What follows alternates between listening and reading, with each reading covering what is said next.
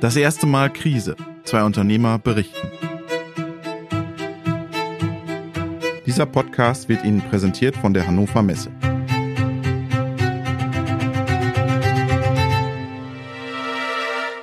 Hallo, verehrte Zuhörerinnen und Zuhörer. Mein Name ist Barbara Merz. Ich bin die Kollegin von Robert Weber und darf Sie heute durch den Alltag von Theo Steininger begleiten. Die Auswirkungen von Corona sind auch bei uns spürbar. Deshalb erscheint diese Folge mit ein paar Tagen Verspätung und ausnahmsweise mit mir. Wir sind wieder zu Gast in Garching bei Theo Steininger von Erium. Steiningers Urlaub bestand vor allem aus Arbeit am Neubau. Auch für ihn und seine Familie ist Shopping momentan keine Option. Sie kaufen nur das Nötigste. Und auch der Sommerurlaub weicht der Baustelle in Landshut. Und die Kolleginnen und Kollegen? Gibt es bei Erium Urlaubshinweise? Dort ist äh, bei uns tatsächlich jeder äh, in, seiner, in seiner persönlichen Verantwortung. Und gleichzeitig ist es so, dass aber jetzt, was ich so mitgekriegt habe, keiner die, die, die Riesenweltreise irgendwie vorhat. Teilweise waren jetzt meine Kollegen mal beim Wandern oder so. Ja, also Fahrradtour, das, was man halt einfach auch in der Region machen darf und kann, was trotzdem Spaß macht. Gleichzeitig, wenn jetzt unbedingt jemand eine Weltreise unternehmen möchte, dann ist es aus meiner Sicht sein oder ihr persönliches Risiko. Und im Krankheitsfall? Also bei uns ist es so, dass wenn jemand im Büro ist, dann quasi ein, eine Person pro Raum und hm, auch nur, weil es sozusagen besser ist, als im Homeoffice zu arbeiten, weil da vielleicht jetzt der Partner arbeitet. Das ist in einem konkreten Fall. Da ist die Wohnung halt jetzt nicht so gigantisch groß und ähm, jetzt ist aber so, dass, also konkret heute äh, hat unser, unser Mitarbeiter drei Räume zur Verfügung, weil alle anderen wirklich zu Hause sitzen. Die Corona-Lage entspannt sich, meinen viele. Doch Steininger warnt. Er nimmt eine Sorglosigkeit wahr, die ihm nicht gefällt. Stichwort Schlauchbootpartys in Berlin. Und das sind Dinge, die ich auch nicht nachvollziehen kann, wo ich glaube, dass ähm, viele die Relation auch nicht sehen. Also welchen, welchen Schaden man anrichten kann, beziehungsweise wie schwierig die Situation für, für, für manche einfach ist. Also wir haben ja da nach wie vor auch Glück und, und auch äh, der, der Marco hat ja verhältnismäßig Glück, wenn ich mir die Podcast-Folgen so auch retrospektiv anhöre. Äh, und es gibt aber halt auch einfach viele, die stehen mit dem Rücken an der Wand. Brauchst du bloß die komplette Künstler- bzw. Musikerriege angucken. Ähm, es gibt viele Musiker, die sich auf Volksfeste spezialisiert haben. Ja, viel Spaß, ja. Und vor allem, es ist ja bekannt, als Musiker haben wir gigantische finanzielle Rücklagen. Und Bilder aus den U-Bahnen, in denen Menschen ohne Masken fahren? Da finde ich es eben, äh, ist das das Wenigste, ähm, zum Beispiel einfach diese, diese Masken zu tragen. Also come on, wie hoch ist jetzt wirklich der Pain, so eine Maske aufzusetzen? Steininger ärgert das Verhalten. Eine zweite Welle würde die Industrie umso härter treffen. Und er denkt dabei nicht nur an das Geschäft. Die Gesellschaft verändert sich. Seine Kinder haben Angst. Meine Tochter, die älteste, die ist jetzt in der ersten Klasse.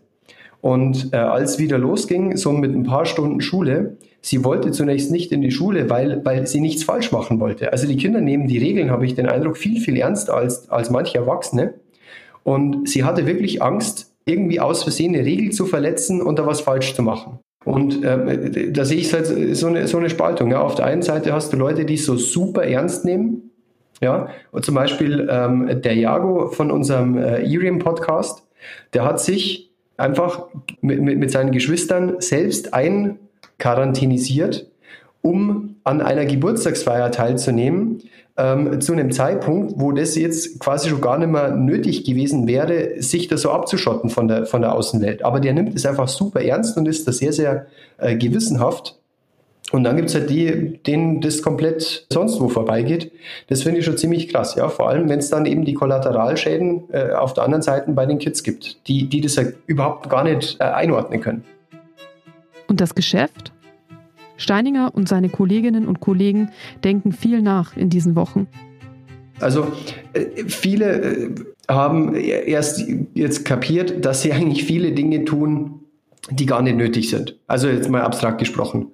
Ähm, wie viele Vertriebsfahrten äh, wurden unternommen, obwohl man es eigentlich auch per Telefon oder per Videocall erledigen kann? Und ich habe den Eindruck, dass das zu einem kleinen Aufwachen geführt hat, genereller Natur, dass man sich jetzt doch nochmal überlegt, macht es jetzt wirklich Sinn, brauche ich das? Oder ist es, ist es etwas, das nice to have ist? Insbesondere die Überlegungen stellt man sich ja vor allem dann, wenn das Geld knapp ist. Und einfach um unsere Kunden ganz, ganz, ganz spezifisch ansprechen zu können und nicht über indirekte Argumente überzeugen zu müssen, sondern wirklich die Dringlichkeit anzusprechen, die beim Kunden wirklich vorherrscht, haben wir uns hingesetzt und sind auch nach wie vor äh, noch mittendrin, nochmal wirklich auszuarbeiten, warum kauft jemand unsere Lösung? Warum möchte jemand Machine Learning einsetzen? Und für uns da wirklich sehr, sehr wertvoll, auch das Netzwerk, das Unterstützungsnetzwerk an Feedbackgebern zu haben. Also ich kann eigentlich nur jedem raten, sich Coaches ins Boot zu holen, wenn man nicht schon welche hat. Das war ja bei unserer Finanzierungsrunde das gleiche. Ich kann auch jedem raten, eine Due Diligence mit sich machen zu lassen, auch wenn man am Ende gar keine Investoren mit ins Boot holt, einfach nur der Due Diligence wegen. Und genauso hier, holt euch Coaches ins Boot, die euch mal richtig zerlegen und, und nachbohren, ja, aber warum soll es jemand kaufen? Und bei uns war zum Beispiel ein so ein Punkt, für mich persönlich war vor allem auch immer gesetzt, der Mehrwert, der durch Machine Learning entsteht, ist klar. Und jetzt geht es eigentlich nur darum, dass wir nochmal zeigen, wie wir die Realisierung von Machine Learning Lösungen besser machen können ohne jetzt ins Detail zu gehen, also billiger, schneller etc. Ja, einfacher, schöner. Aber für mich war das quasi immer als Hypothese gesetzt. Es, ist, es steht außer Frage, dass Firmen Machine Learning einsetzen möchten. Und das war schon immer ein Fehler, diese Hypothese als Gesetz anzunehmen. Und jetzt wird sie umso dringlicher, weil wir, wenn wir was verkaufen möchten, die Firmen ja auch insbesondere erstmal noch abholen müssen, warum bringt dir das was? Und dann einfach nur auf irgendeine Studie zu verweisen von McKinsey, Gartner oder sonst wem, der da sagt, ja, okay, also Machine Learning wird uns die nächsten zehn Jahre ein Wachstum von x Prozent bescheren und Mehrwert stiften in, in der Größenordnung von y Billionen Dollar. Danke, ja, aber also konkret, in einem Verkaufsgespräch oder bei einem Kennenlernen muss ich konkret überzeugen. Und deswegen ist es so wichtig, das wirklich nochmal runterzubrechen. Was ist die konkrete Dringlichkeit, die Urgency beim Kunden? Das ist ja auch kein, kein Vorurteil. Die, die Teslas, die ich bisher gesehen habe, die konnten halt bezüglich der Spalt- und Versatzmaße überhaupt nicht mit jetzt einem Daimler oder einem BMW mithalten. Who cares? Ja, also, tja, Pech. War das früher anders? Wenn es zum Beispiel um das Thema Pricing ging, uns überlegt, was ist der Mehrwert für BMW? Ja, und dann haben wir irgendwie beim BMW-Ingenieur haben wir aufgehört, uns das Ganze zu überlegen. Was ist, welcher Mehrwert entsteht? Da sparen wir irgendwie Kosten ein, Arbeitszeit etc. Und der einzig richtige Weg, wenn man es komplett durchexerziert ist, dass man hingeht und das bis zu Ende analysiert, wo das Geld herkommt, nämlich vom Kunden.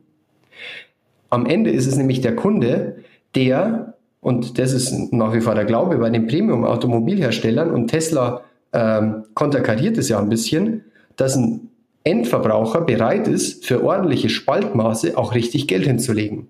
Ja? Und wenn, nur wenn diese Hypothese stimmt, ist in der Kette dann eine Legitimation für unser Projekt gegeben, wo wir Spaltmaße optimieren. Weil wenn man sich jetzt so auf der Zunge zergehen lässt, ist ja trivial. Ja, klar, nur wenn der Kunde Interesse daran hat oder bereit ist, für gute Spaltmaße mehr Geld auszugeben, dann ähm, hat am Ende BMW eine Motivation, die Spaltmaße herzustellen und wird uns wiederum engagieren, um die Spaltmaße sofort hinzukriegen. Bricht der Kunde, dem das wichtig ist, weg, haben wir das Projekt los. Oder die, der Business Case für das Projekt äh, löst sich in Luft auf. Entwickelt sich da eine neue Erium-Philosophie?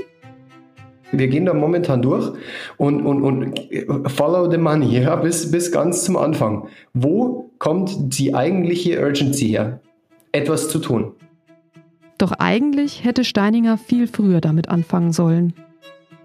Wieso äh, setze ich mich nicht auch in guten Zeiten hin, um dann genau zu analysieren, warum eigentlich der Kunde mein Produkt kauft? Naja, weil der Schmerz schlicht und ergreifend nicht groß genug ist. Ja, aber eigentlich, wenn man als intelligentes Wesen unterwegs ist, sollte man gerade auch in guten Zeiten sich auch nochmal hinsetzen und reflektieren, weil es durchaus sein kann, dass wenn die Krise dann da ist, dann ist es halt einfach schon zu spät. Und dann hat Steininger noch etwas gelernt. Nice-to-have-Projekte gibt es nicht mehr.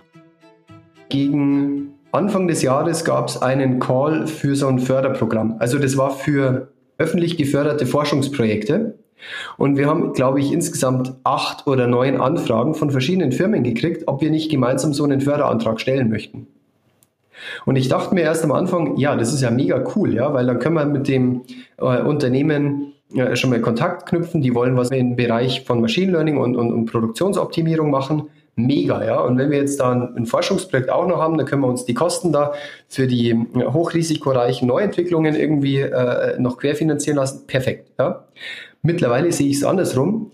Wenn eine Firma Zeit hat, das Thema über ein Förderprogramm anzugehen, dann ist die Dringlichkeit für die Firma gar nicht so hoch, dass es für uns ein guter Kunde wäre. Ja, weil ein Förderprogramm dauert unglaublich lange im Vergleich zu einem schnell durchgetakteten Projekt, wo Profis drin sitzen. In der nächsten Woche sprechen wir wieder mit Marco Bauer von BAM. Bis dahin, bleiben Sie gesund und geben Sie aufeinander Acht.